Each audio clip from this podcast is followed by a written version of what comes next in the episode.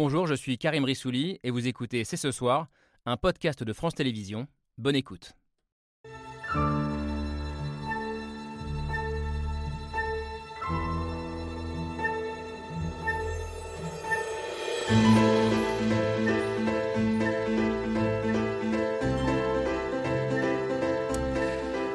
Bonsoir à toutes et à tous, soyez les bienvenus sur le plateau de C'est ce soir. Comment qualifier ce qui se passe à gauche ces dernières heures? Doit-on parler en ce mois de mai 2022 d'un moment de bascule, d'un moment historique comme l'ont été avant lui le programme commun version Mitterrand des années 70 ou la gauche plurielle version Jospin de 97 ou assistons-nous simplement à ce que certains appellent un cartel des gauches dans lequel il s'agit plus de sauver des circonscriptions que de conquérir le pouvoir Nous allons essayer de répondre à ces questions après l'accord inimaginable, c'est vrai, il y a encore un mois, passé entre Jean-Luc Mélenchon, les Insoumis et une partie du reste de la gauche et des écologistes. Un accord malgré les désaccords profonds sur l'Europe, sur le nucléaire ou encore sur l'Ukraine. Alors comme tous les soirs, débattons. C'est ce soir, c'est parti. Et c'est parti avec Camille Diao, salut Camille, et avec Laure Adler. Bonsoir Laure.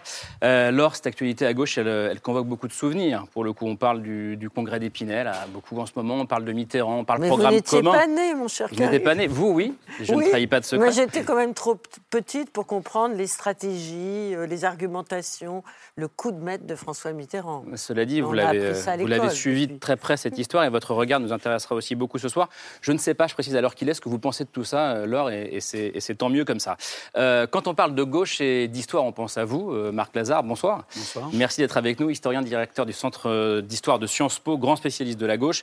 Dernier ouvrage paru, c'était la réédition de votre Histoire du Parti communiste français au PUF, qui fait, livre qui fait référence en la matière. La gauche, vous la connaissez très bien, vous aussi, Renaud Dely. Bonsoir. Bonsoir, merci d'être là. Journaliste pour France Info, également aux commandes de 28 minutes sur Arte tous les samedis soirs. La gauche est au cœur de votre essai qui paraît dans deux jours, Anatomie d'une trahison trahison. La gauche contre le progrès, c'est à l'Observatoire. Et ce matin, je vous écoutais euh, sur France Info, vous étiez assez sévère avec cet accord qui se profile. Vous parliez d'un cartel des gauches, euh, justement, c'est à vous que j'ai repris cette expression.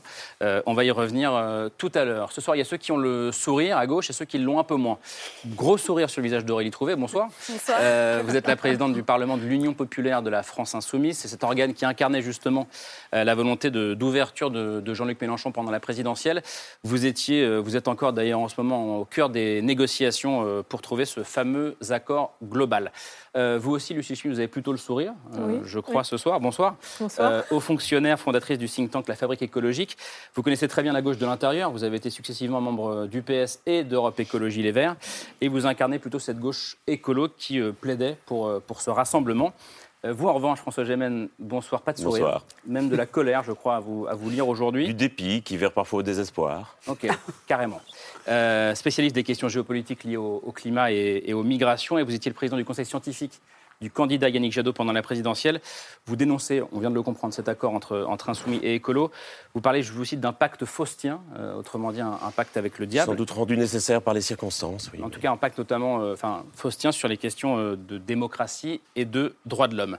On va parler de tout ça, mais franchement, si on nous avait dit il y a un mois, trois semaines qu'on ferait un débat ce soir sur ce plateau euh, en parlant de la gauche et de l'union de la gauche, je pense qu'aucun d'entre nous n'aurait parié beaucoup d'argent, Renaud. Non. Alors c'est vrai que si on repasse juste simplement les, les mots que sont envoyés les différents candidats de gauche Ouais. à la présidentielle les uns sur les autres, euh, effectivement, on n'aurait pas, on n'aurait pas imaginé qu'ils puissent se parler aussi longtemps et aussi intensément ces dernières heures. Mais c'est peut-être aussi parce qu'on a caricaturé l'idée même de la gauche, et Marc euh, pourra nous le, nous le préciser, et qu'on oublie toujours que la gauche, c'est un parti qui existe depuis longtemps, un parti au sens euh, pas forcément force, idéologique, mais une force de gauche, et qui euh, est très forte sur le terrain. Donc euh, Cela dit- elle n'a jamais disparu, la gauche. Mais cela dit, c'est vrai que l'union n'était pas, n'était pas gagnée, et je propose qu'on en débattre après, après la preuve par trois, signé Hugo Bernard.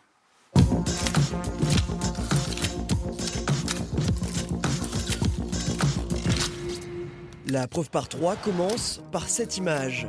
Une photo prise hier à Paris et dans laquelle il y a Grantin, Jean-Luc Mélenchon. Le chef des Insoumis, aux côtés du patron du PS, Olivier Faure, lors du défilé du 1er mai pour une poignée de main historique. il se passe quelque chose. Ce 1er mai-là, il est possible qu'il rentre dans l'histoire parce qu'on est dans l'Union. L'union entre la France Insoumise et le PS en vue des législatives et un rapprochement auquel participent aussi le Parti communiste et les Verts. En quelques jours, on a réussi ce qui avait été impossible pendant plusieurs années. La gauche fera campagne commune sous l'étiquette Nouvelle Union populaire écologique et sociale. Résultat, dans cette image, il y a aussi grand 2, une caméra. Les caméras devant lesquelles, depuis des mois, les partis de gauche affichaient leur désunion. Jean-Luc Mélenchon, il a fait cavalier seul depuis euh, plus d'un an. L'histoire de dire, bon écoutez, euh, maintenant tout le monde derrière moi, euh, c'est l'union pour les nuls. Il y a encore quelques semaines, le rassemblement était inenvisageable. La France insoumise et Jean-Luc Mélenchon n'ont pas construit de logique de rassemblement ces derniers temps. La désunion qui a coûté cher à la gauche, absente du second tour, et dont trois partis sur quatre n'ont même pas atteint les 5% à la présidentielle. Enfin, dans cette image, il y a grand 3, le mot Matignon. Jean-Luc Mélenchon à Matignon, c'est aussi l'objectif de cette coalition de gauche.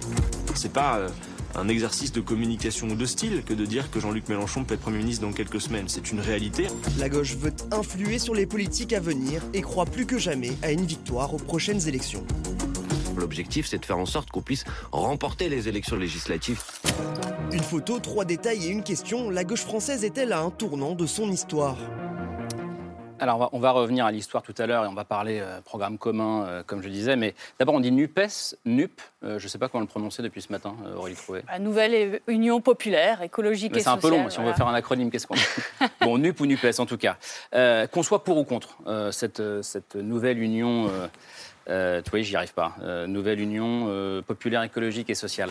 il y a un côté miracle au sens chose extraordinaire du terme, Renaud Dely.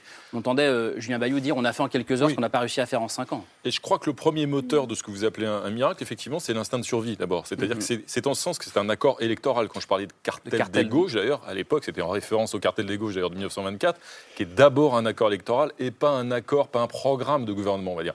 Donc là, c'est l'instinct de survie. Pourquoi? Parce qu'on sait qu'en vertu de la règle en vigueur aux élections législatives, il faut 12,5% des électeurs inscrits pour atteindre, pour se qualifier pour le second tour, avec un taux d'abstention qui est au minimum attendu autour de 50%, comme c'était le cas il y a 5 ans. Des 25% des voix. Si vous avez 3 ou 4 candidats de gauche au premier tour dans chacune des circonscriptions, la gauche disparaîtra du second tour. Donc c'est d'abord cet instinct de survie qui fait que, en gros, les forces de gauche qui ont échoué au premier tour de la présidentielle se sont rangés, sont en train de se ranger derrière celle qui a le moins échoué, puisque quand même Jean-Luc Mélenchon euh, n'a pas réussi à se qualifier pour le deuxième tour. Instinct de survie, Marc Lazare, vous êtes d'accord avec cette, euh, cette formule, cette analyse? Oui, certainement. Euh, la gauche, de toute façon, dans son histoire, je pars par. Allez-y, allez-y. Non, non, non, mais la gauche, dans son histoire. on invite un historien, on parle d'histoire. Non, mais c'est un grand, c'est toujours des grands moments d'unité, des grands moments de division. Donc là, on a vu, en quelque sorte, ce panorama historique accéléré en, quelques semaines, condensé.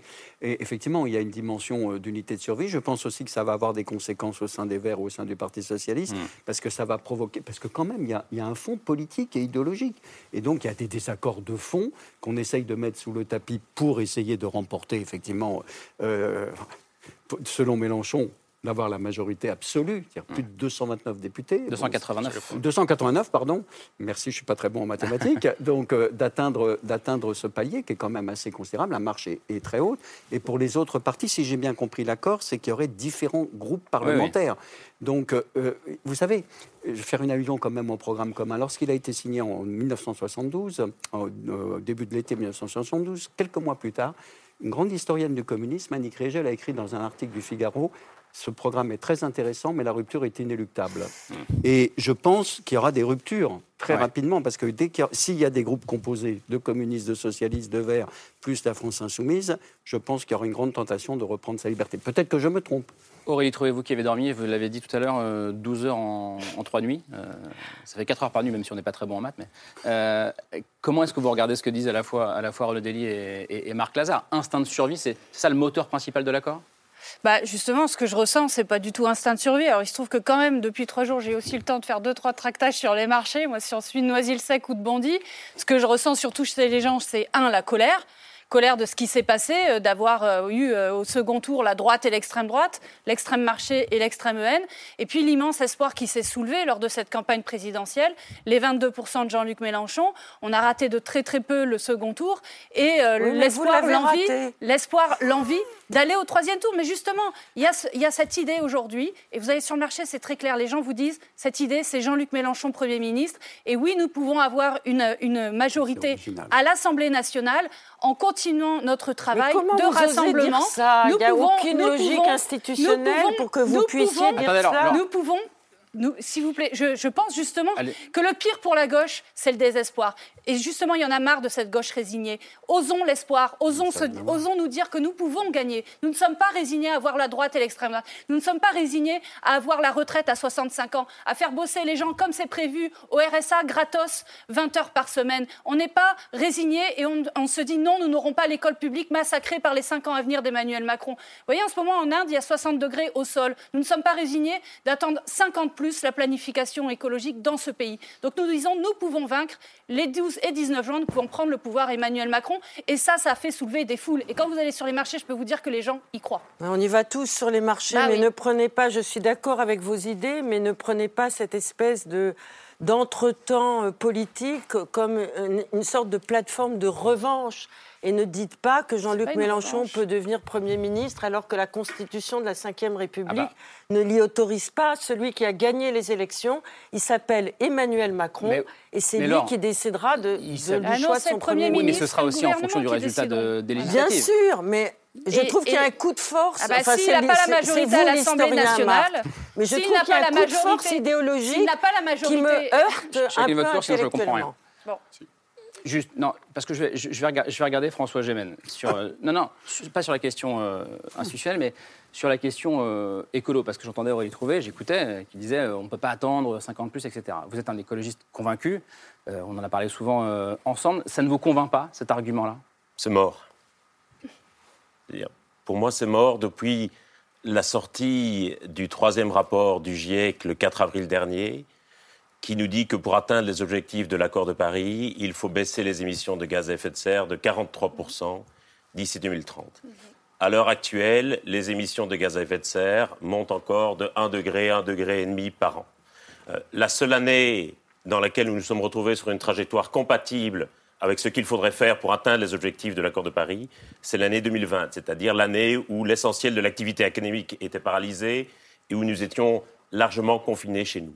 C'est-à-dire une année où nous avons subi cette baisse de gaz à effet de serre plutôt que de l'avoir décidée par des politiques climatiques ambitieuses.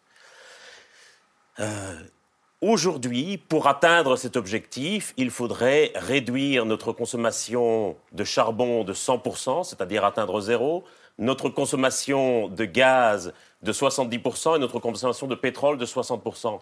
Alors quand vous voyez que malgré la guerre en Ukraine, nous ne sommes même pas capables de décider au nom de la guerre et de la protection des Ukrainiens qui sont sous les bombes aujourd'hui, d'un embargo sur les hydrocarbures russes, il, faut arrêter de se voiler la face. Nous n'allons pas y arriver. La priorité aujourd'hui, c'est l'adaptation.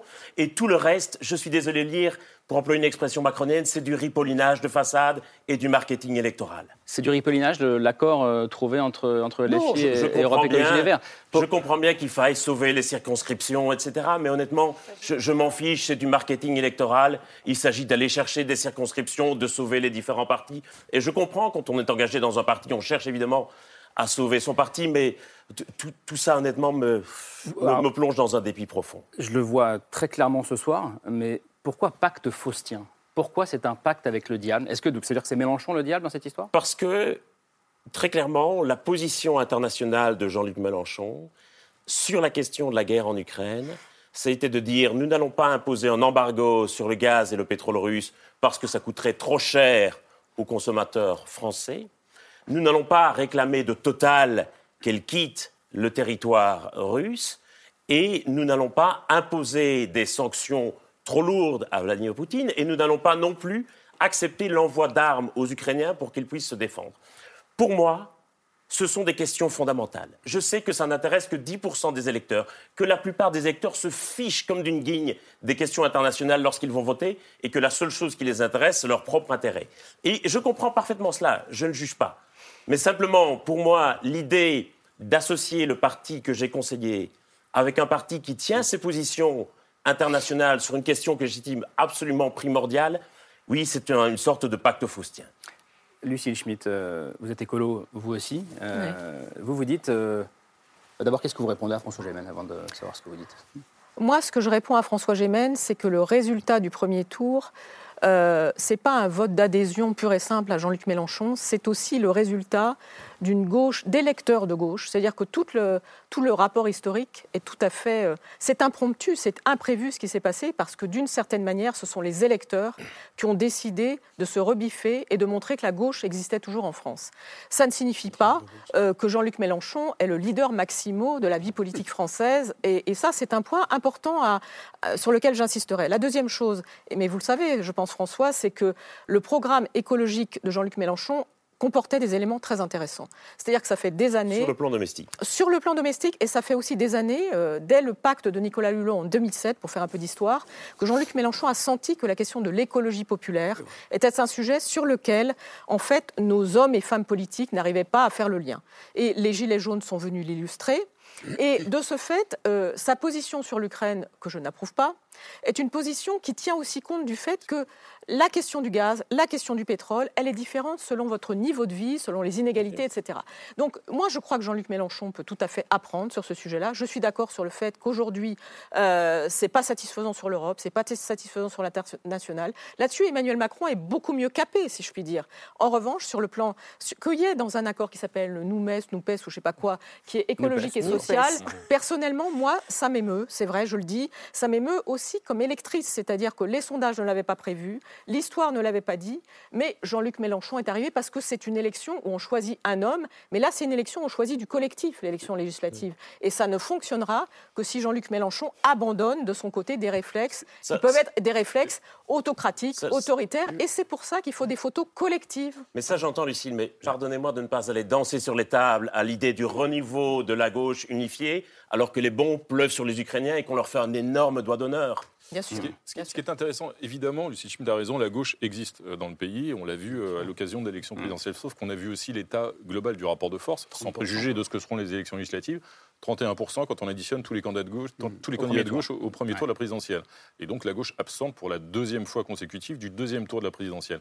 Donc le tour de force de Jean-Luc Mélenchon et la réussite de sa campagne, même s'il a échoué pour la troisième fois à se qualifier au second tour, c'est d'avoir lui aussi généré ce qu'on a appelé le vote utile d'ailleurs. Ce qui est, ce qui est assez amusant, c'est que les deux, Jean-Luc Mélenchon et Emmanuel Macron, ont bénéficié l'un comme l'autre, d'ailleurs Jean-Luc Mélenchon fait le reproche à Emmanuel Macron, mais d'un vote utile anti-Marine Le Pen, anti-extrême droite, puisqu'il s'agissait de faire barrage à l'extrême droite dès le premier tour. Oui, beaucoup d'électeurs de gauche sont allés voter ou écolo et voter Mélenchon en disant on aura un second tour Mélenchon-Macron et Marine Le Pen serait Certains d'ailleurs, Jean-Luc Mélenchon lui-même, ayant eu plus de mal à, euh, comment dirais-je, expliciter la nécessité d'un barrage contre l'extrême droite au deuxième tour, mais c'est un autre sujet. Mmh.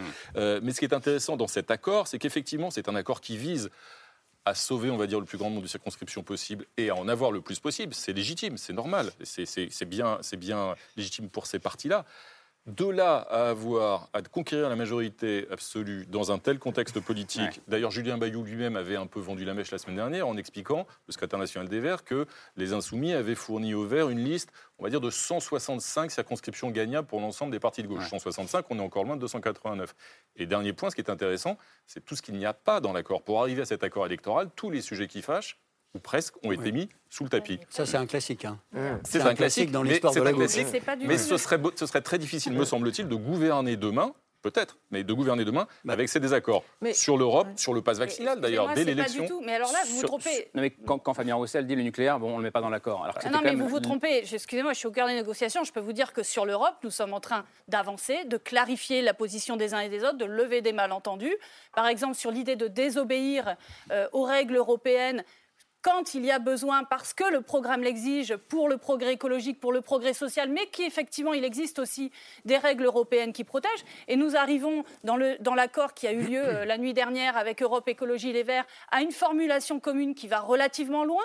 Donc nous avançons, au contraire, en quelques jours, nous réalisons ce qui n'a pas été réalisé, c'est vrai, euh, en plusieurs années. Ensuite, je voudrais revenir sur la question de. C'est pas du tout un accord électoral que nous faisons. Ce n'est pas un cartel faisons, des gauches, vous dites. Ce n'est pas un cartel, ou électoraliste Alors, électoraliste, pardon.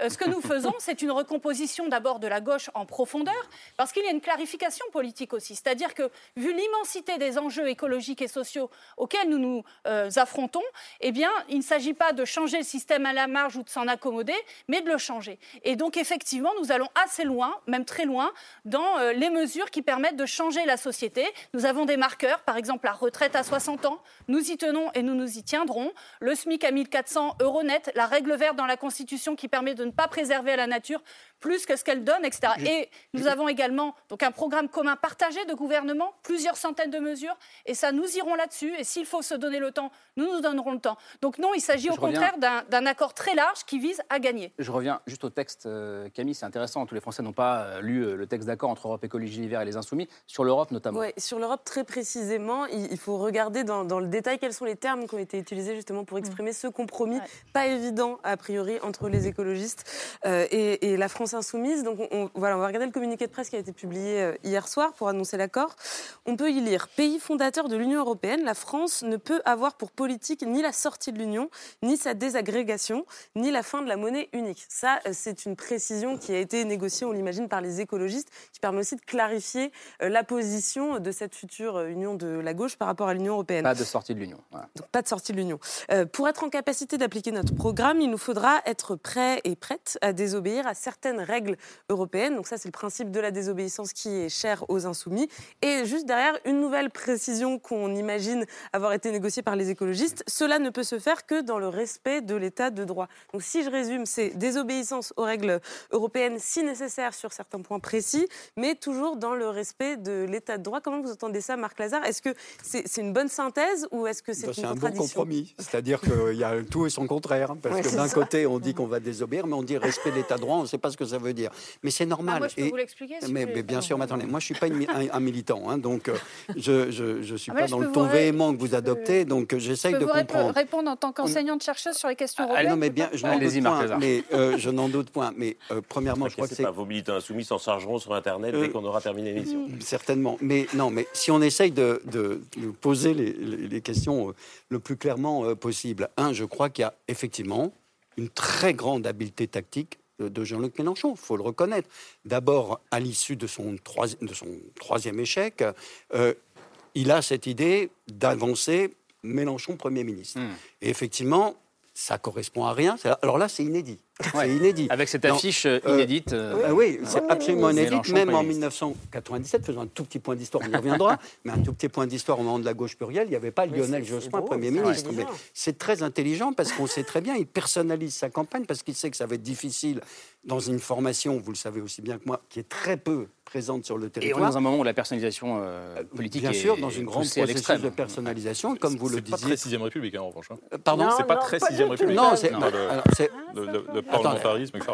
Et- essayons de raisonner. Voilà. Donc, euh, et- en gros, c'est joué tactiquement, je sais pas. 577 fois Jean-Luc Mélenchon Premier ministre. Et c'est essayer de personnaliser, d'autant plus qu'il connaît la faiblesse de son mouvement, qui est très peu inséré sur les territoires. Mais ce que dit Aurélie est tout à fait euh, intéressant, parce que je crois que derrière, il y a effectivement un grand objectif. Et cet objectif, bon, s'il gagne, bon, il y aura une cohabitation assez inédite, là aussi. S'il perd, c'est-à-dire s'il n'a pas la majorité absolue, je crois qu'effectivement, comme François Mitterrand l'avait fait dans le passé, c'est d'essayer de donner une forme d'hégémonie à la culture de gauche, c'est-à-dire aux Verts, au Parti socialiste, du moins ceux qui se rallieront, voire les communistes qui sont prêts donc Mm. à mettre le nucléaire entre parenthèses, après avoir fait toute la campagne en disant que le nucléaire était absolument fondamental, quand on sait les liens qu'il y a entre le Parti communiste, la CGT et EDF, c'est quand même un- quelque chose de phénoménal hein, comme, euh, euh, re- enfin, comme euh, changement de. Vous allez de dire comme reniement, mais- J'allais Ouais. presque le dire. Et, Tant qu'il euh, garde la question de la viande, à mon avis, ça va aller. Bon, bon, laissons ça de côté pour le moment. Et l'idée, c'est véritablement de s'inscrire, je crois, dans la durée, et c'est c'est une grande opération politique, pour justement essayer de faire en sorte que ce qu'on peut appeler la gauche radicale soit hégémonique sur, dans les années à venir, pour longtemps, durablement, je ne sais pas si ça tiendra. Et en ce sens-là, ça représentera 20, 30 on verra bien, euh, dans les années futures. C'est ça le projet. Et c'est un Ça- projet, je pense, qui est lié aussi à l'âge de Jean-Luc Mélenchon, sans vouloir Soit faire le 60, psychologue. 70 ans Bah, C'est-à-dire de, de, de- 71 d'essayer de ans, euh, pérenniser quelque chose qu'il a construit depuis des années, il faut lui reconnaître ça, avec la France insoumise, et d'essayer justement d'avoir une, une hégémonie au sens politique, idéologique et culturelle autour des thématiques que vous indiquez. Il y a un oui, au sens Gramscien, mais tout le monde utilise Gramsci un peu n'importe comment. Alors Bah, bon, oui, employons-le l'expression. si- si vous parlez de- bah, bah, je à crois Marc dit, Lazare, justement. bon. Gramsci, bah, Gramsci, si on parle de l'Italie, c'est pour lui. Pardon. Oui. Lucille Schmitt. Moi, je voulais rappeler ce qui s'était passé en 1997, sans être l'historienne du plateau, c'est-à-dire une, une situation de cohabitation où Lionel Jospin a été euh, euh, désigné Premier ministre à l'issue d'une victoire de la gauche législative. Et comment ça s'était passé, cette victoire de la gauche? Rappelle que Jacques Chirac était président, mais ce qui s'est passé pour que la gauche gagne, c'est qu'il y a eu une véritable gauche plurielle. Et je ne crois pas que la situation était semblable au sens où euh, Lionel Jospin, il est devenu Premier ministre. Était-il leader avant même de devenir Premier ministre? Il avait été candidat. Mais la question était différente de celle de Jean-Luc Mélenchon, qui effectivement inspire davantage de crainte sur cette question de l'autoritarisme. Ça, c'est un point important. Et cette question du collectif, euh, comment rassurer sur la question du collectif et des identités plurielles, c'est un point différent, me semble-t-il, de, de tout ce qu'on a pu expérimenter jusqu'à présent. La deuxième chose, c'est très important ce que disait François Gémen, sur la question écologique, qui est à mon avis la bonne manière de rassembler l'ensemble des forces de gauche. Parce qu'on voit bien que sur un certain nombre de choses, elles s'entendent assez mal. En tout cas, elles s'entendent assez mal sur le sujet du nucléaire.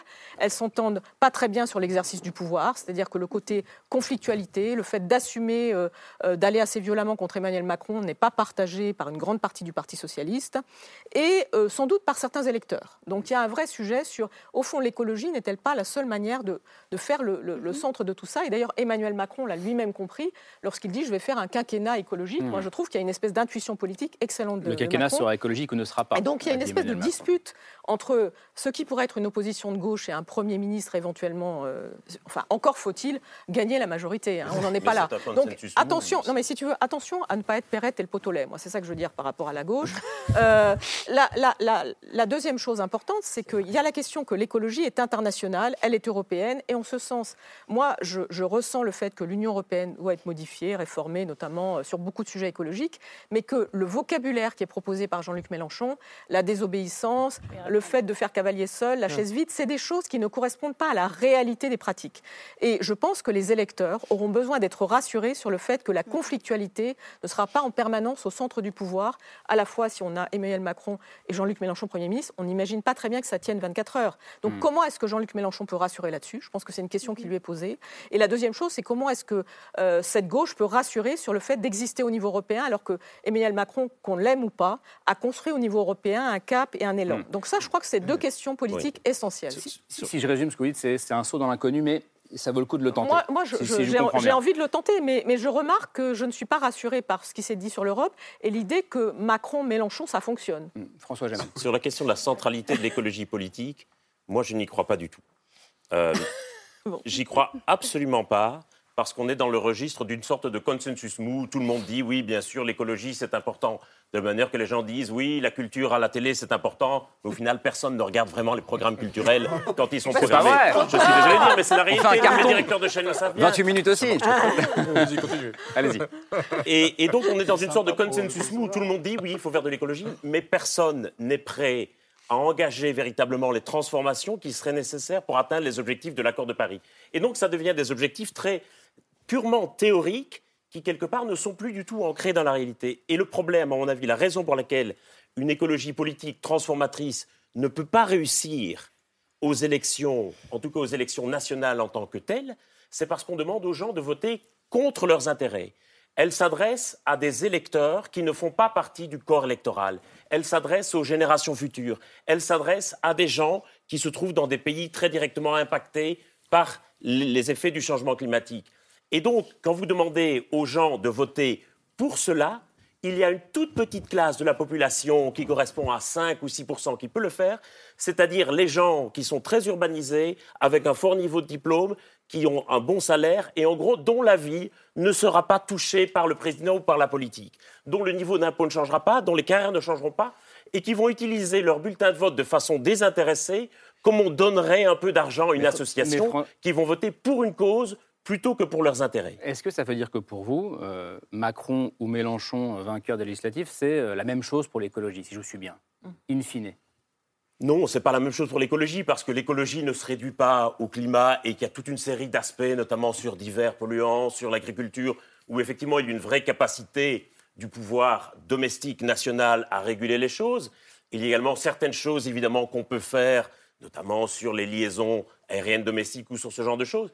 Mais globalement, il faut réaliser que quand on est européen, l'essentiel de ce qu'on peut faire pour réduire les émissions de gaz à effet de serre, c'est d'avoir une approche internationaliste et mondiale. C'est-à-dire de ne pas juste réduire ces émissions nationales françaises de gaz à effet de serre, mais de travailler avec les autres pays pour réduire les émissions de gaz à effet de serre. Et ça, à mon avis, ça ne peut se faire que dans un cadre internationaliste et cosmopolitique, parce qu'on le fait pour les autres avant de le faire pour soi-même. Sur, ce qui se, sur ce qui se joue stratégiquement à gauche, dans l'avenir de la gauche, si je reprends un peu ce que disait Aurélie Trouvé tout à l'heure d'ailleurs, et puis Marc Lazare, il me semble qu'effectivement, et c'est en ce sens que c'est peut-être une évolution historique dans l'histoire de la gauche française, en tout cas de ces dernières décennies, euh, Jean-Luc Mélenchon effectivement essaye d'affirmer ce leadership d'une gauche radicale et écologiste, en tout cas en son sens à lui, sur l'ensemble de la gauche. Et ça, c'est une nouveauté par rapport évidemment à toutes les dernières décennies où ce mm. sont à chaque fois que la gauche est arrivée au pouvoir, même en 36 d'ailleurs, et en 81 et en 97 et en 2012, c'était les réformistes, c'était la gauche réformiste, mm. c'était les socialistes qui étaient la force dominante. Mm, Là, euh, et c'est ce qui explique d'ailleurs euh, les cris euh, d'orfraie ou de désespoir de toute une frange des dirigeants socialistes, à commencer par l'ancien président François Hollande, qui disent si les réformistes disparaissent, la gauche ne pourra pas revenir au pouvoir parce que c'est vrai que dans l'histoire, en tout cas de ces dernières décennies, jamais mais la gauche radicale, lorsqu'elle conduisait une coalition, n'a emmené la gauche au pouvoir. Quand le Parti communiste dominait jusqu'au début des 70 la gauche, mm. la gauche était confinée euh, dans l'opposition. Euh, en Europe, d'ailleurs, ça n'est jamais arrivé, sauf une fois. C'est très intéressant. C'est Syriza en 2015. En Grèce En Grèce. Le parti Syriza, qui est un parti de gauche radicale en 2015, mm. conquiert euh, le pouvoir en Grèce.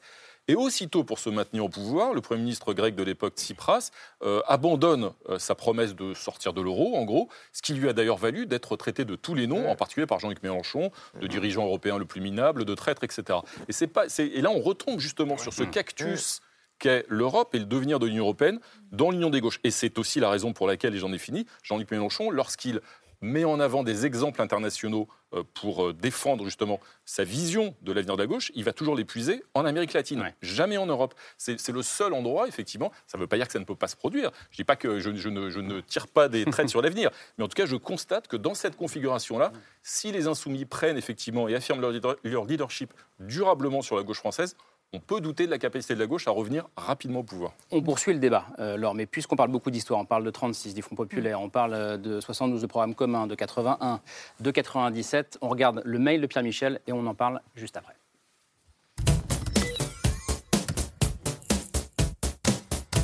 Un événement qui est d'une grande ampleur politique. Cet accord est historique. La nouvelle Union populaire écologiste et sociale, c'est le retour de l'Union de la gauche et d'un mot d'ordre. Une majorité commune sur un programme commun pour un gouvernement commun. À l'époque aussi, c'était historique. Il s'agit d'un événement sans précédent dans notre pays depuis un demi-siècle. 1972 finit les alliances avec le centre. C'est le programme commun. Le PS s'allie officiellement avec les communistes. L'union possible, c'est l'instauration d'une société nouvelle dont il n'existe aucun modèle dans le monde. Un objectif, changer la vie et un rapprochement élaboré par François Mitterrand depuis les années 60.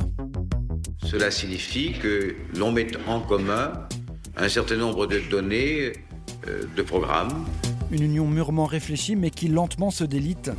Les 30 négociateurs socialistes, communistes et radicaux de gauche discutent très fermement sur les litiges du programme commun deuxième édition.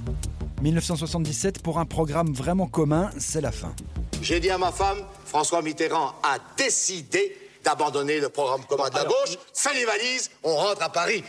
1972-2022, 50 ans entre les deux. Oui, mais 97. C'est un accord sur un minimum de choses? On dit que c'est un faux programme commun ou un programme commun. Non, je pense que ça n'a pas de rapport et qu'il ne faut pas chercher des formules. En 2022 comme en 97, suite à la dissolution, l'union se fait dans la précipitation. Il y a des accords avec euh, les Verts, avec les radicaux socialistes. Comme Mélenchon, c'est alors Jospin qui assure la jonction. Là aussi, il est question de cohabitation et là aussi, au début, les sondages ne sont pas bons. La simulation en termes de sièges donne une majorité confortable à la coalition RPR-UDF. 72, 77, 97, 2002, programme commun gauche pluriel, de moments qui ont duré 5 ans. Mais ce serait oublier le Front populaire dont on fête demain, le 3 mai, l'anniversaire. Derrière chaque gouvernement, il y a un peuple. Augmentation des salaires, 40 heures de travail par semaine, plus 2 semaines de congés payés. Le Front populaire, lui, n'aura duré que 2 ans, mais 2 ans, c'est parfois suffisant. Alors, Marc Lazare, euh, comment est-ce que beaucoup de réactions hein, pendant le pendant le magnéto. Euh, on est plutôt on est plus proche de 36, de, de, de, de 72, de 97 aujourd'hui? Plutôt de 97, mais avec une grosse différence, c'est que là, on improvise complètement. On a rappelé. euh, Plus qu'en 97. Vous Ah disiez, ben, vous disiez, on- plus, non. Alors, euh, euh, 1972 d'abord, Euh, on peut être euh, épargnons le Front populaire, enfin laissons le Front populaire, si j'ose dire. Euh, 1972, c'est 10 ans, 10 ans préalables de discussion, d'accords, d'avancées, de recul, Hmm. parce que c'est à partir de 1962, à la fin de la guerre d'Algérie, euh, le référendum sur l'élection au suffrage universel du président de la République, que le Parti communiste, pas le- la SFIO de l'époque, la section française de l'Internationale ouvrière, Hmm. Ancêtre prend l'initiative, ouais, ancêtre du Parti socialiste, prend l'initiative d'essayer de trouver un accord avec les socialistes. Ça va se traduire par la, euh, la campagne présidentielle de 1965, où le Parti communiste accepte de soutenir euh, François Mitterrand. Et ce, Bon. ce que, ce que disait Rondelli d'ailleurs, de soutenir le réformiste. Ah, Absolument. Euh, Alors, euh, Enfin, oui, on peut dire c'est ça comme le ça, moins à gauche. Bon, après ça, euh, en 68, ça patine un peu, etc. Et puis, donc, on, le- le 1972, le programme commun, Parti communiste, Parti socialiste, on l'oublie trop, le petit parti, radical, de, gauche, qui fait une annexe au programme commun en demandant attention, il faut respecter la liberté individuelle, etc. C'est le fruit de dix années de tractation et de travail avec deux partis politiques très Ouais. solides et un contexte politique, économique, international totalement différent. 97, il faut jamais oublier qu'en fait, il y a deux années de préparation. En 1995, Lionel Jospin, vous l'avez rappelé, Lucie, est candidat à l'élection présidentielle. Il fait plutôt une bonne campagne après le désastre de 1993, où le Parti socialiste s'était effondré. Ouais. C'est la fin catastrophique du deuxième septennat euh, de, de François euh, Mitterrand. Et à- dès 1995, Lionel Jospin propose des négociations avec le Parti communiste français, le mouvement des citoyens et euh, toujours le Parti radical de gauche. Et euh, normalement, c'est en prévision de 1998. Ouais. Euh, et là, il y a effectivement ce fait inédit de la dissolution de, par Jacques Chirac. Donc, euh, moi, je crois que Et là, là, en revanche, improvisation. ce que vous disiez. Improvisation, on l'a dit, parce qu'on s'envoyait des mots euh, charmants. Hmm. Il y a euh, pas très avant. longtemps. Bon, euh, je ne vais pas oser dire des missiles, mais enfin, bon, des noms On d'oiseaux. parlait de gauche irréconciliable d'ailleurs. Gauche irréconciliable, c'était impossible. Et là, on improvise. En revanche, je me demande si euh, Jean-Luc Mélenchon ne réfléchit pas sur exactement ce qui s'est passé en 1997, c'est-à-dire de faire des accords à géométrie variable. Il n'y a pas de programme commun, ça a été rappelé. Il n'y a pas un programme commun en 1997. Il y a un accord Parti communiste, Parti socialiste, il y a un accord avec les Verts. Évidemment, les Verts et le Parti communiste sont incapables de se mettre d'accord. Il y a quelques déclarations communes et puis surtout des candidatures uniques. Donc il me semble que s'il y a un point de comparaison, ça peut être avec cette idée de faire des- une sorte d'accord à géométrie variable. Là, aujourd'hui, il y a eu un accord, enfin, il y a hier, avec les écologistes. Il y aura peut-être un accord un peu différent avec les communistes. On va essayer de mettre le nucléaire quelque part sous, sous le tapis. Bon, euh, euh, me semble-t-il, bon, en tout cas de la part de Fabien Roussel, il va manger son chapeau. Et, euh, et puis, ce sera la même chose avec les socialistes sur un certain nombre de sujets. Donc, en ce sens-là, il y a un point commun du point de vue de la stratégie politique. Aurélie Trouvé d'abord. Oui, bah, moi je dirais que notre référence, c'est surtout le, le Front populaire. Et d'ailleurs, demain, nous serons le 3 mai, vous le savez. Non, le Front euh, populaire, il y a un accord Alors, le programmatique 3 en janvier vous- 1936. Vous, me permettez de finir Je vous en prie. Merci. Euh, le Front populaire, c'est aussi euh, d'abord des grands acquis sociaux. Je vais y revenir parce que ça va faire le lien avec ce qui a été dit tout à l'heure. Et puis, c'est aussi des mouvements sociaux d'ampleur dans la rue. Une fois que le gouvernement est en place, j'ai envie de dire, nous n'avons pas peur des mouvements sociaux. Au contraire, nous aurons besoin des mouvements sociaux autonomes dans la rue pour nous aider à porter un programme qui va effectivement loin dans la transformation de la société. Et j'en arrive à la réponse sur euh, ah vaut mieux une gauche molle si je traduis bien. En tout cas, vaut mieux pas trop une gauche de rupture pour rester au pouvoir. Qui a dit ça Eh bien justement, non, ça, je ça. sais bien. Vous Ouais. avez raison. Vous avez raison. Je voulais juste dire que. Donc, mais je finis- Non, je finis non, là-dessus, non, non, c'est c'est pour comprendre ce que vous dites. parce parviennent à rassembler davantage au deuxième tour, c'est ce que je veux dire, peut-être une gauche plus radicale. Mais alors, du coup, je voulais vous répondre. C'est intéressant ce que vous dites parce que je pense qu'on a changé de période. Et vous le dites, François Gémen, c'est-à-dire qu'aujourd'hui, on a des défis écologiques notamment qui demandent une transformation d'ensemble des politiques et de la société à, très grande vitesse, hein, euh, qui fait que, eh bien, on a besoin aussi de passer une étape dans, euh, je dirais, dans la radicalité aussi des politiques qui, qui doivent être mises en œuvre. Mais je Et pense pas que ça arrive- passera par la arrive politique. Je pense pas que la politique j'en et arrive que la maintenant- démocratie est J'en arrive maintenant à l'écologie. Et justement, vous le disiez, l'écologie est au cœur de ce programme. Et je pense que ce programme, justement, essaie d'articuler les urgences écologiques et les urgences sociales. Et par exemple, l'investissement pendant 5 ans de 250 milliards d'euros. Et là, j'en arrive à la question européenne. Si nous voulons, par exemple, avoir cette planification écologique, 250 milliards d'euros d'investissement dans des secteurs de transition, la rénovation thermique des logements, les transports en commun, etc., qui permettraient de respecter les accords de Paris, nous devrons aussi parfois désobéir à des règles européennes, par exemple le pacte budgétaire et euh, les carcans budgétaires qui nous empêchent de faire ces 250 milliards d'investissements. Donc ce n'est pas la désobéissance pour la désobéissance. Pour le plaisir de la désobéissance. C'est parce qu'à un moment donné, si nous voulons mettre en œuvre ce programme au vu des urgences écologiques et sociales, nous devrons effectivement ne pas respecter certaines règles européennes et nous ne ferons pas de compromission là-dessus. Juste avec Alors, les mesures. Pardon. Oui, pardon. Ben, Forcément désobéir, il y a des mesures de question. rétorsion. Oui. Renaud, je voulais vous poser une question. Je suis une citoyenne comme une autre. De quelle gauche vous voulez? Quel est l'esprit de la gauche? Mhm. Cécile vient de parler de gauche plurielle. On a Lucille. parlé de Lionel Jospin, de François Mitterrand, Union de la gauche. De quel esprit de la gauche? Vous savez comme moi que les femmes et les hommes politiques sont très discrédités par l'opinion publique parce qu'ils se livrent et c'est ce que c'est ce qu'on fait. Enfin, c'est l'impression que vous donnez un peu à des petits calculs électoralistes, ce qui est légitime puisque c'est votre job pour avoir des circonscriptions. Mais moi, je parle d'esprit. Que- quelle gauche, quel esprit de gauche vous voulez? Mais alors, quelle La radicalité, c'est ce que que pas mon bien. job, Bah, oui, que je suis. mais je voudrais savoir si j'ai bien il se- entendu. Il se trouve que je suis enseignante et surtout j'ai passé 15 ans dans le mouvement altermondialiste. Attaque. Euh, J'ai été responsable voilà, d'attaque pendant 15 ans. Et justement, je pense que ce qui est porté là, pour moi, c'est une gauche altermondialiste. Et ça a été mis en avant d'ailleurs dans la campagne Un autre monde est possible. Un, parce qu'on fait renaître un espoir. Et c'est le fondement de l'altermondialisme qui, est né à la fin des années 90, quand on disait Donc la fin de votre l'histoire. gauche, C'est le néolibéralisme gauche. économique. Oui, c'est ce qu'on veut faire vivre, c'est la gauche altermondialiste. Et il y a un autre espace commun d'ailleurs que les autres forces politiques vont rejoindre, et on en est très heureux, et d'autres forces sociales, c'est ce Parlement de l'Union populaire. Quel est l'esprit derrière? C'est que c'est pas un cartel des gauches tellement qu'on veut faire. C'est une gauche recomposée, faire de la politique autrement, s'appuyer sur les mouvements sociaux, sur les mouvements écologistes. J'espère que des scientifiques autres viendront dans ce Parlement, par exemple, pour nous dire, pour nous dire, pour nous dire, pour nous apporter sur le plan intellectuel, sur le plan universitaire. Voici comment il faudrait qu'on approfondisse les mesures que vous proposez. Si nous avons, nous sommes au gouvernement, eh bien pouvoir évaluer ce que nous faisons au regard des, des- des objectifs climatiques qui, vous avez raison, sont énormes. Euh, voilà ce que nous voulons faire. Euh, relier aussi le monde de la culture, tout ce qui fait la résistance de la société. Donc faire de la politique autrement, c'est- voilà. Si, Un, si- un petit point, si vous me permettez, sur l'implication des scientifiques. C'est sincèrement, Oui. au vu de mon expérience personnelle, quelque chose que je déconseille à tous mes collègues. Ah, et à tous mes collègues du GIEC, je leur dis, ne mettez pas les pieds là-dedans. C'est un monde d'une médiocrité infinie. C'est un monde de petits arrangements. C'est un monde de trahison et d'une violence incroyable. J'ai passé toute la campagne à me faire insulter, agresser, menacer par les insoumis. Euh, J'en sors complètement laminé. Je ne veux plus rien avoir à faire avec ce monde-là. Et sincèrement, je ne pense pas que la démocratie soit capable aujourd'hui de mettre en œuvre les changements nécessaires à la transformation. Et alors, c'est ce très beau si vous y croyez encore, je vous félicite et je vous suis dérivé. Moi, je n'y crois plus. J'ai longtemps cru que ça pourrait passer par une sorte de majorité convaincue et conscientisée, qu'il pourrait y avoir une sorte de bascule de la société. Je pense désormais que changement, si changement il advient, viendra de minorités très déterminées dans les entreprises, dans les municipalités ou dans la société civile. Mais je ne crois plus du tout à la capacité de la politique de changer cela. Votre désarroi, votre dépit, qu'on entend très fortement ce soir, il vient de cette campagne électorale. Je rappelle que vous étiez président du conseil scientifique de Yannick Jadot, qui a été très violente pour vous.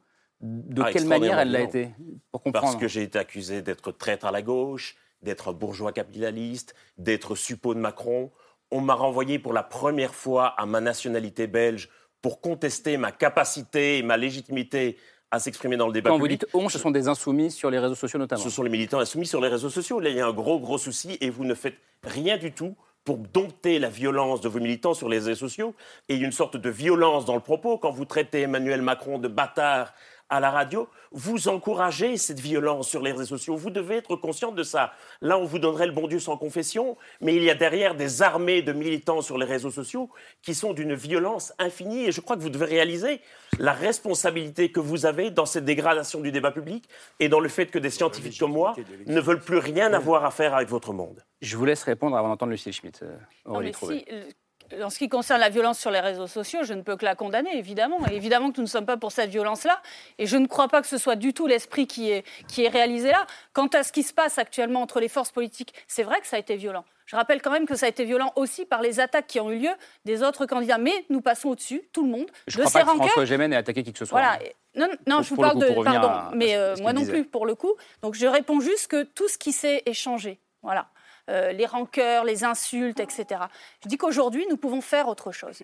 Et ce qui s'est passé avec l'accord ELV, j'en suis très heureuse, 80% je crois euh, de ELV a, euh, a, voté pour cet accord lors du Conseil fédéral, tant mieux. Et je crois que nous pouvons passer à une autre étape qui est effectivement une étape de respect mutuel, c'est ce que nous voulons. Donc maintenant, construisons, soyons positifs. Et je vous dis, hein, il y a quand même un enjeu aujourd'hui. C'est qu'Emmanuel Macron ne garde pas le pouvoir et que nous puissions gagner Mais le je 12 et pense 19 que juin. c'est C'est bilan l'objectif. la l'objectif. République, Et, que et je vous vouliez ou non. Un Premier Je ministre pas et son gouvernement. de dire des choses comme Eh bien, ça. Quand il y a une, une majorité à l'Assemblée nationale qui n'est pas celle portée par le président il- de la il République, y a la on nomme un Premier ministre et un gouvernement qui n'est pas celui de la couleur du président. C'est pour ça que nous pouvons prendre plaît, le pouvoir. Lucille Schmitt. Oui, moi, moi je voulais euh, d'abord dire une chose par rapport à, à ce que vient de dire François Gémen. Moi qui ai fait de la politique, qui ai été élu et qui suis et en même temps plutôt un profil d'intellectuel, j'ai ressenti exactement euh, ce que vous disiez, François, lorsque, d'ailleurs Aurélie Trouvé a aussi plutôt un profil d'intellectuel au départ.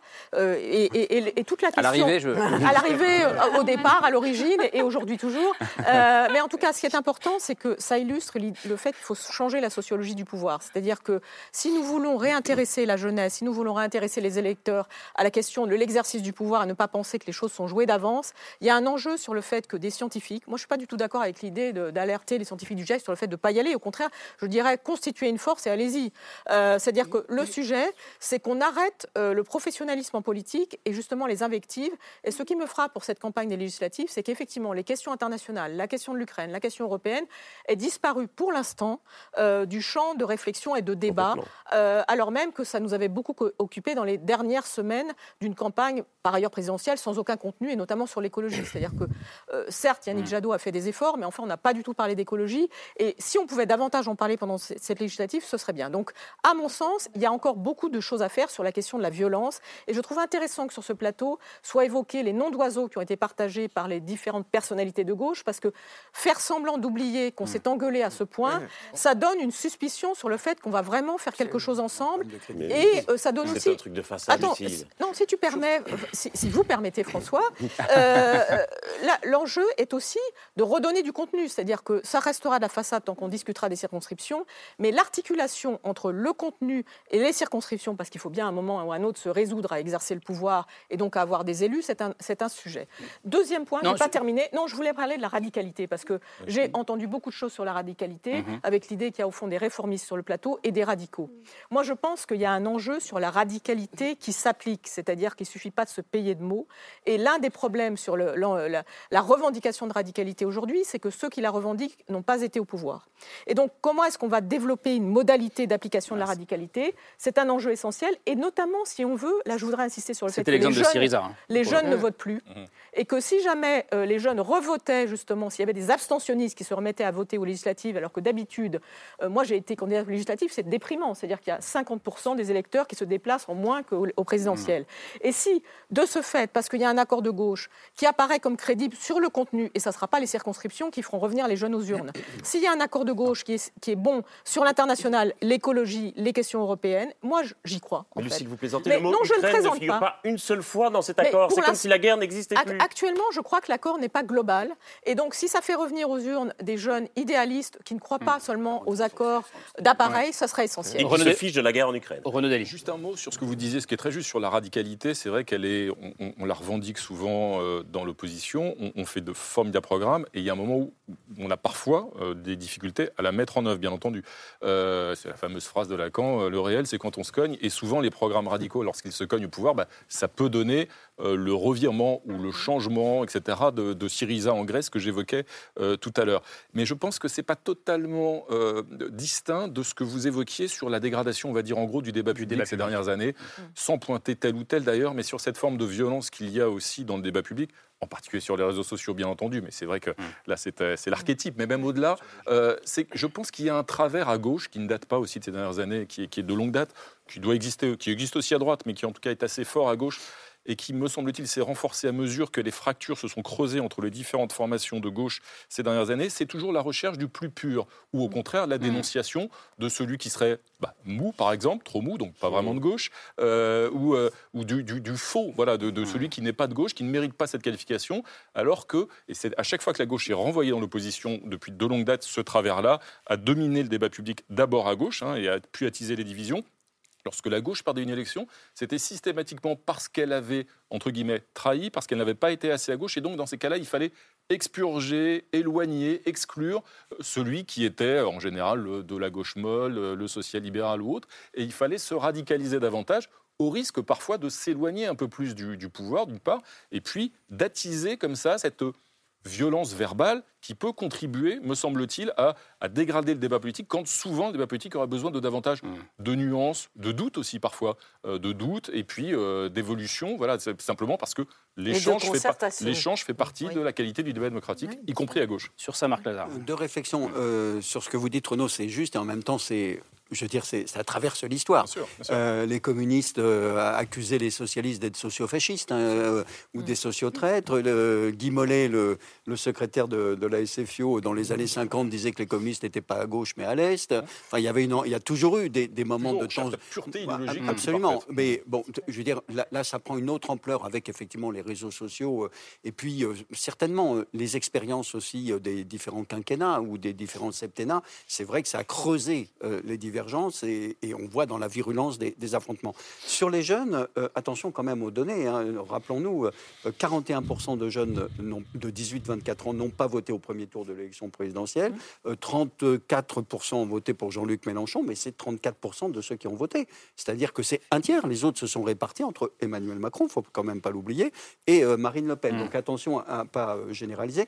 Et dans l'enquête, je suis désolé de faire euh, rappel de cela, mais vous m'aviez invité pour ça. Le- L'enquête qu'on a faite à l'Institut Montaigne avec Olivier Galland, on avait très bien montré l'ampleur de la désaffiliation politique, le fait que pour les jeunes, leur priorité dans les- la catégorie 18-24 ans, c'est la question des violences sexuelles et des comportements sexistes, de l'environnement, euh, de, du racisme, et une part, entre autres, de la faim dans le monde. Et c'est vrai qu'une partie de ces jeunes, bon, après on avait fait des catégories, à l'intérieur, une partie de ces jeunes, nous qu'on avait appelés des démocrates protestataires, c'était à peu près 39% de notre échantillon de 8000 jeunes, c'est vrai, je pense que eux ont été très attirés par le vote Mélenchon, incontestablement. Mais n'oublions pas que dans notre enquête, un jeune sur quatre, on les a qualifiés de désengagés, qui s'en fichent complètement, je veux dire, euh, qui sont à l'écart de tout, niveau d'instruction faible, euh, qui ont des gros problèmes scolaires, qui sont dans des situations très difficiles. Et alors eux, ils se reconnaissent dans personne. Et je pense qu'une des priorités pour les acteurs politiques, c'est surtout ces jeunes qui sont justement en plus dans des zones rurales, dans des petites villes. Et quand ils votent, d'après moi, ils votent pour Marine Le Pen. hein. Donc euh, c'est- il y a un gros travail à faire à cet égard, et pas simplement pour la gauche d'ailleurs. Non, mais je vous suis tout à fait. Il y a un énorme travail à faire auprès des abstentionnistes. Bon, il se trouve qu'on a fait des scores un plus importants dans les ouais. quartiers populaires chez les jeunes et c'est une super base. Et par ailleurs, je, je vous rejoins sur l'idée de. Enfin, je voudrais vous répondre parce que je suis navrée que vous ayez cette image de la politique. Moi, il se trouve que j'en fais depuis quatre mois au sens euh, de la conquête des institutions. J'étais dans le monde associatif avant et je suis, je vous le redis, une scientifique pour le coup. Euh, voilà. Donc, euh, et, et- et moi, j'espère justement qu'on va redonner envie de faire de la politique. Je suis navrée que vous soyez aussi désabusés.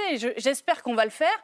Euh, et, par ailleurs, je voudrais répondre sur le lien à la science. Je pense qu'aujourd'hui, on doit avoir aussi une politique qui s'appuie sur la science, qui s'appuie sur les scientifiques, qui n'est pas non plus euh, euh, naïf par rapport à la science, mais voilà, qui prennent en compte les, les résultats de la science. Et je voudrais finir sur la notion de radicalité parce qu'elle est très intéressante. Moi, j'entends la radicalité au sens de la remise en cause des racines du système. C'est pas quelque chose d'idéologique, de recherche de pureté. C'est une démarche pragmatique. On l'a dit, avec l'urgence écologique, avec euh, l'explosion des inégalités sociales, il y a aujourd'hui euh, une forme d'urgence. Euh, voilà, à laquelle il faut faire face par des politiques publiques. Donc il ne s'agit pas euh, comme ça d'imaginer euh, qu'on va changer le système pour changer le système. Et je- juste un Changer point. la vie, c'était l'impératif. Voilà, alors juste un, point, juste un point là-dessus, parce qu'on a un néolibéralisme économique qui, qui va au bout de sa logique. Je- je- C'est-à-dire qu'on a aujourd'hui les décisions principales des entreprises qui se prennent en fonction de la rentabilité à court terme des capitaux. Comment on fait pour s'attaquer à ça? Eh bien, ça veut dire qu'il faut remettre en cause la composition des conseils d'administration et la façon dont on décide dans les entreprises. Il faut que l'État reprenne de la place, une- les pouvoirs publics, une place très importante dans l'organisation de la société. Il faut des régulations, notamment environnementales, beaucoup plus fortes. Il faut que toutes les aides aux entreprises publiques soient conditionnées, notamment aux accords de Paris. Et ça, je ne sais pas si c'est de la radicalité, mais en tout cas, il faut aller très loin dans les mesures à, à mettre en œuvre pour faire face à ces urgences écologiques et sociales. Il n'y a rien d'idéologique, c'est complètement pragmatique. Mais vous parlez d'éléments de programme. Je suis désolé de le dire, mais de mon expérience, Je suis convaincu que la priorité de Jean-Luc Mélenchon, c'est de détruire le PS, que la priorité fait. de Sandrine. Rousseau, Il c'est a de déjà détruire- réussi, que la priorité mais- de Sandrine Rousseau, c'est de détruire Europe Écologie a Les contribué. Verts, et qu'il y ait une alliance de deux personnes qui sont mues avant tout par leur ressentiment personnel, une sorte de désir de vengeance, et que tout le reste, les inégalités, le féminisme, le climat, tout ça est une sorte de grand argument marketing pour satisfaire leur désir de vengeance vis-à-vis de leur parti d'origine, qui, qui estime-t-il, sans doute à raison, les a maltraités et vis-à-vis duquel ils nourrissent un désir de revanche. Je pense qu'on sous-estime profondément l'importance du ressentiment comme un moteur de l'action politique. Mélenchon vient du Parti euh, socialiste et c'est d'ailleurs parce qu'il y a été maltraité qu'il en est sorti. Il y a- il y a- il y a- il Et y a- avec des désaccords idéologiques.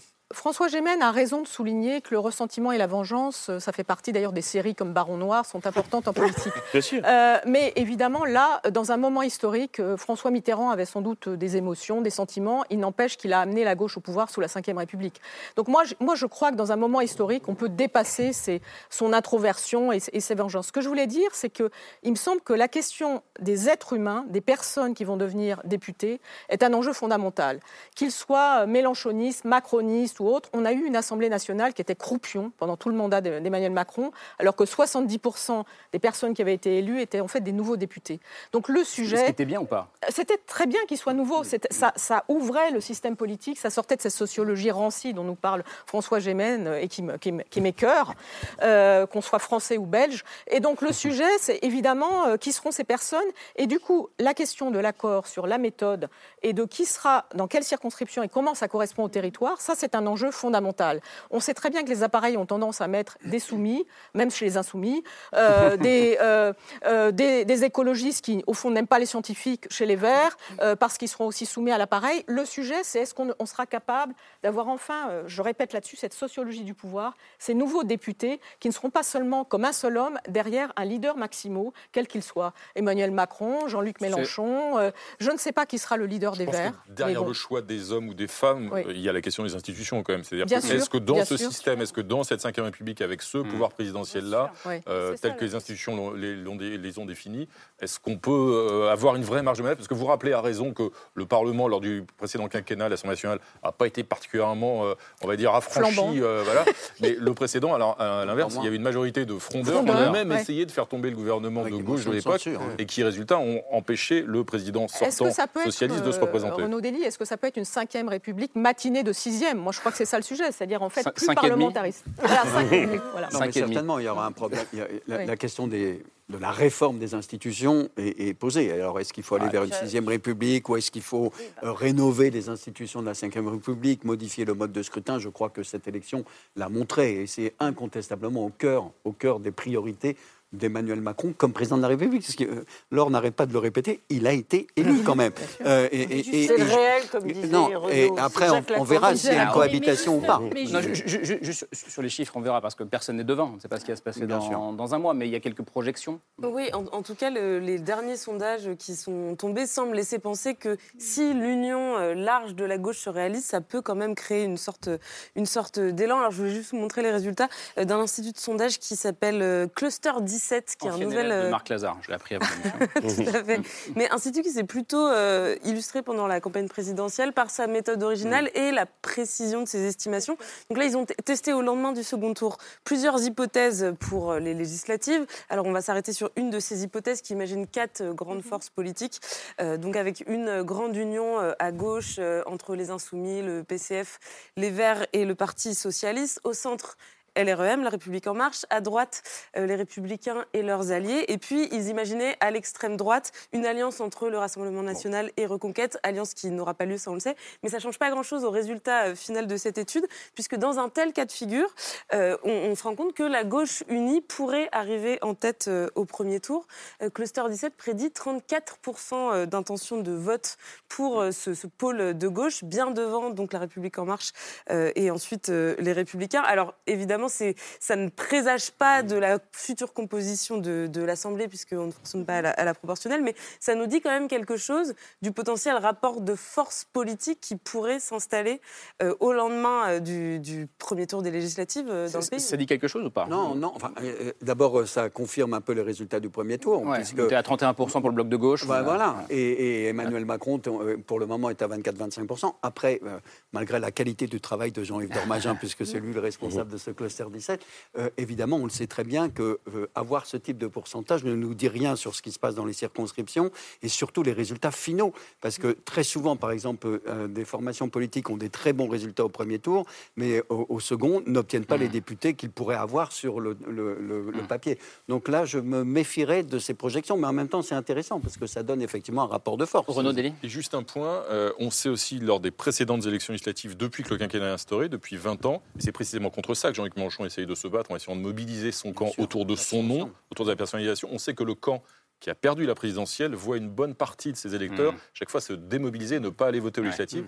En 2017, en 2017 Jean-Luc Mélenchon a obtenu 19,5% à la présidentielle et les Insoumis ont obtenu, ont obtenu que 11% aux législatives. Et ce, ce- ce phénomène-là, il est récurrent. Euh, donc c'est vrai que ce, ce que risque, ce dont risque surtout de souffrir et la gauche et la droite euh, et l'extrême droite vaincue à la présidentielle, c'est plus la démobilisation de leurs électeurs. Sans compter ce que vous disiez, c'est-à-dire que vous parlez de- des jeunes qui sont des affiliés, qui votent moins que les plus de 60 ou 65 ans, Oui. qui eux votent majoritairement pour, euh, Et- et pour, faut- pour En Marche. Et faut- juste un petit point, il ne faut pas oublier l'importance des députés sortants. S'ils ont fait un très bon travail sur le terrain, ils ont Ils beau être réélus. X, Y, euh, s'appeler machin. euh, C'est clair que c'est clair qu'un des rapidement. enjeux, c'est le vote, on l'a dit, des jeunes des quartiers populaires qui ont voté à la présidentielle. Il faut qu'ils puissent revoter aux législatives. C'est tout le travail que nous faisons actuellement sur le terrain pour faire, pour dire aux gens venez voter les 12 et 19 juin. Et il y a quand même un enjeu là. On se parle de euh, quel logo, quel traficage. On parle pas de logo, voilà. Bon, Vous, peut-être, mais- Non, parce que je le vois s'afficher là. Ah. Mais d'abord, je dis qu'il y a une étude qui est associée, hein, qui vient de sortir à Cluster 17, qui montre que nous pouvons avoir une majorité. Il y a des premières projections qui montrent que nous pouvons avoir une majorité à l'Assemblée nationale de députés. Donc, ce que nous disons est possible. Et au fond, il y a quand même un objectif. Je le dis quand même, c'est de transformer la vie des gens, parce qu'il y a quand même un projet de réforme à 65 ans, des gens qui vont trimer trois ans de plus alors qu'ils sont déjà éreintés au travail. Oui, mais moi, je pense. Enfin, je c'est ça, au fond, l'enjeu.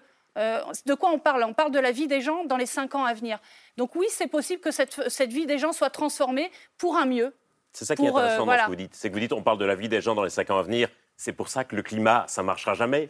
Parce que c'est la vie des Eh gens ben, dans les la 5 vie ans à des gens- venir.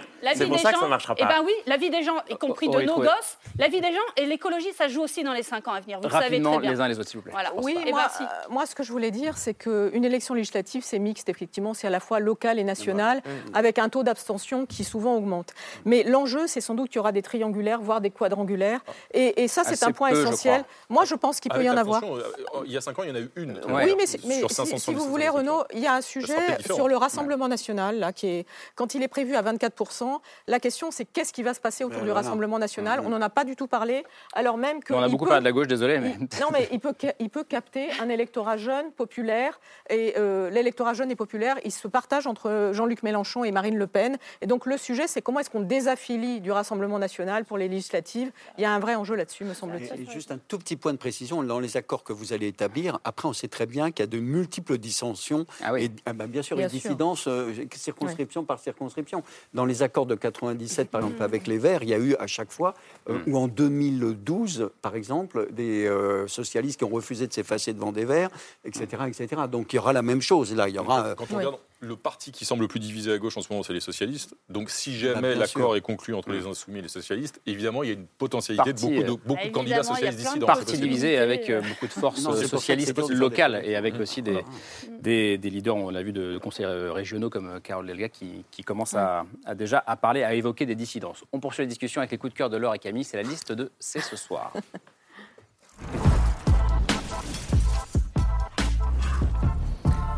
Camille adore les podcasts, mais ça faisait longtemps. Euh, Ouais. Le retour du podcast ce soir, qui interroge l'articulation entre militantisme, valeurs et exercice du pouvoir. Exactement, avec cette question vieille comme la politique, est-ce qu'on peut arriver au pouvoir et l'exercer sans compromettre ses idées, ses combats, ses valeurs? Bon, ça, c'est une question qui est au cœur des discussions Qu'on a un peu euh, évoqué qui ce sont soir. en train d'avoir lieu euh, à gauche et qui qu'on retrouve aussi dans d'autres termes autour de ce podcast d'Arte Radio qui s'appelle Mon combat contre un mandat.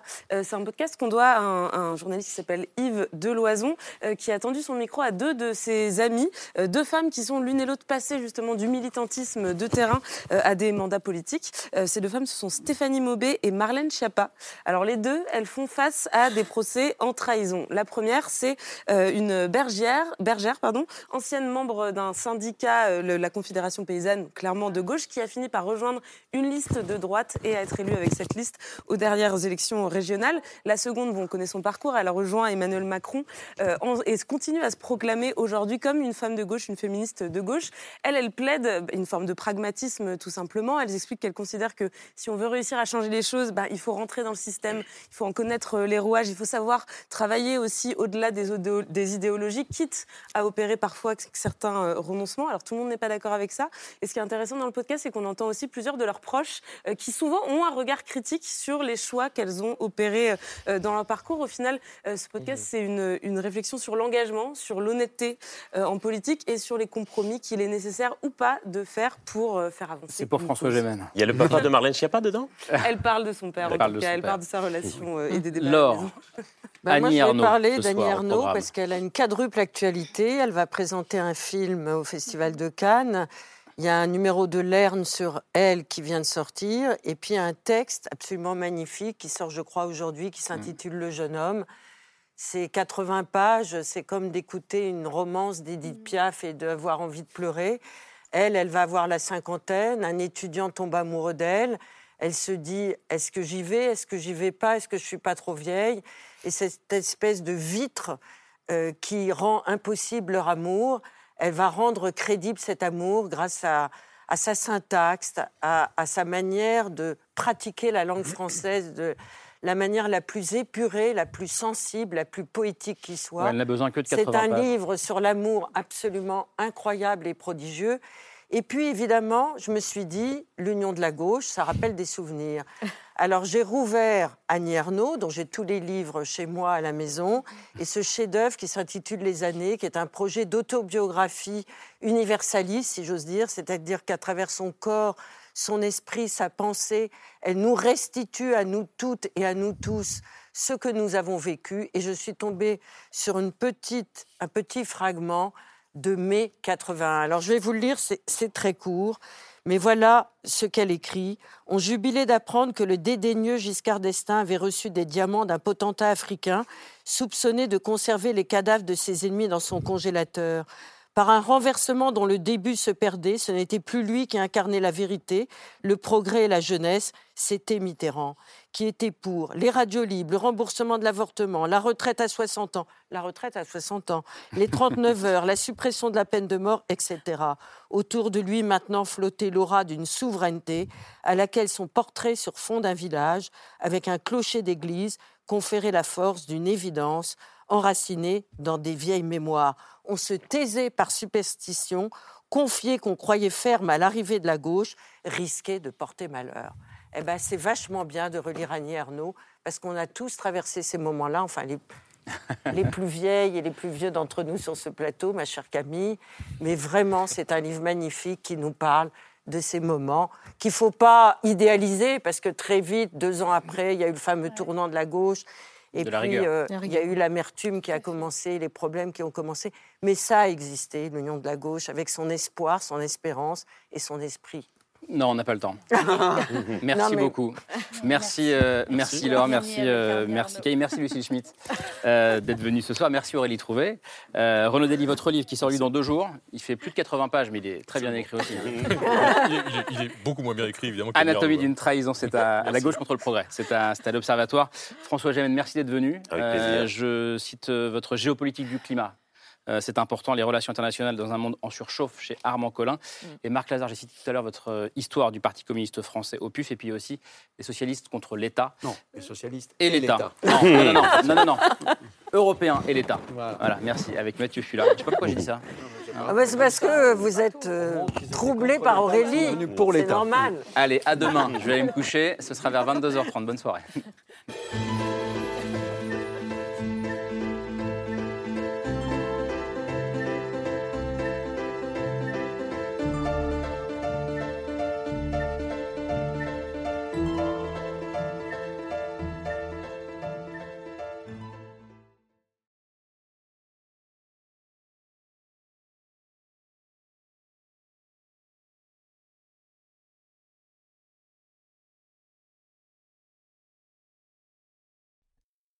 C'était C'est ce soir, un podcast de France Télévisions. S'il vous a plu, n'hésitez pas à vous abonner. Vous pouvez également retrouver les replays de l'émission en vidéo sur France.tv.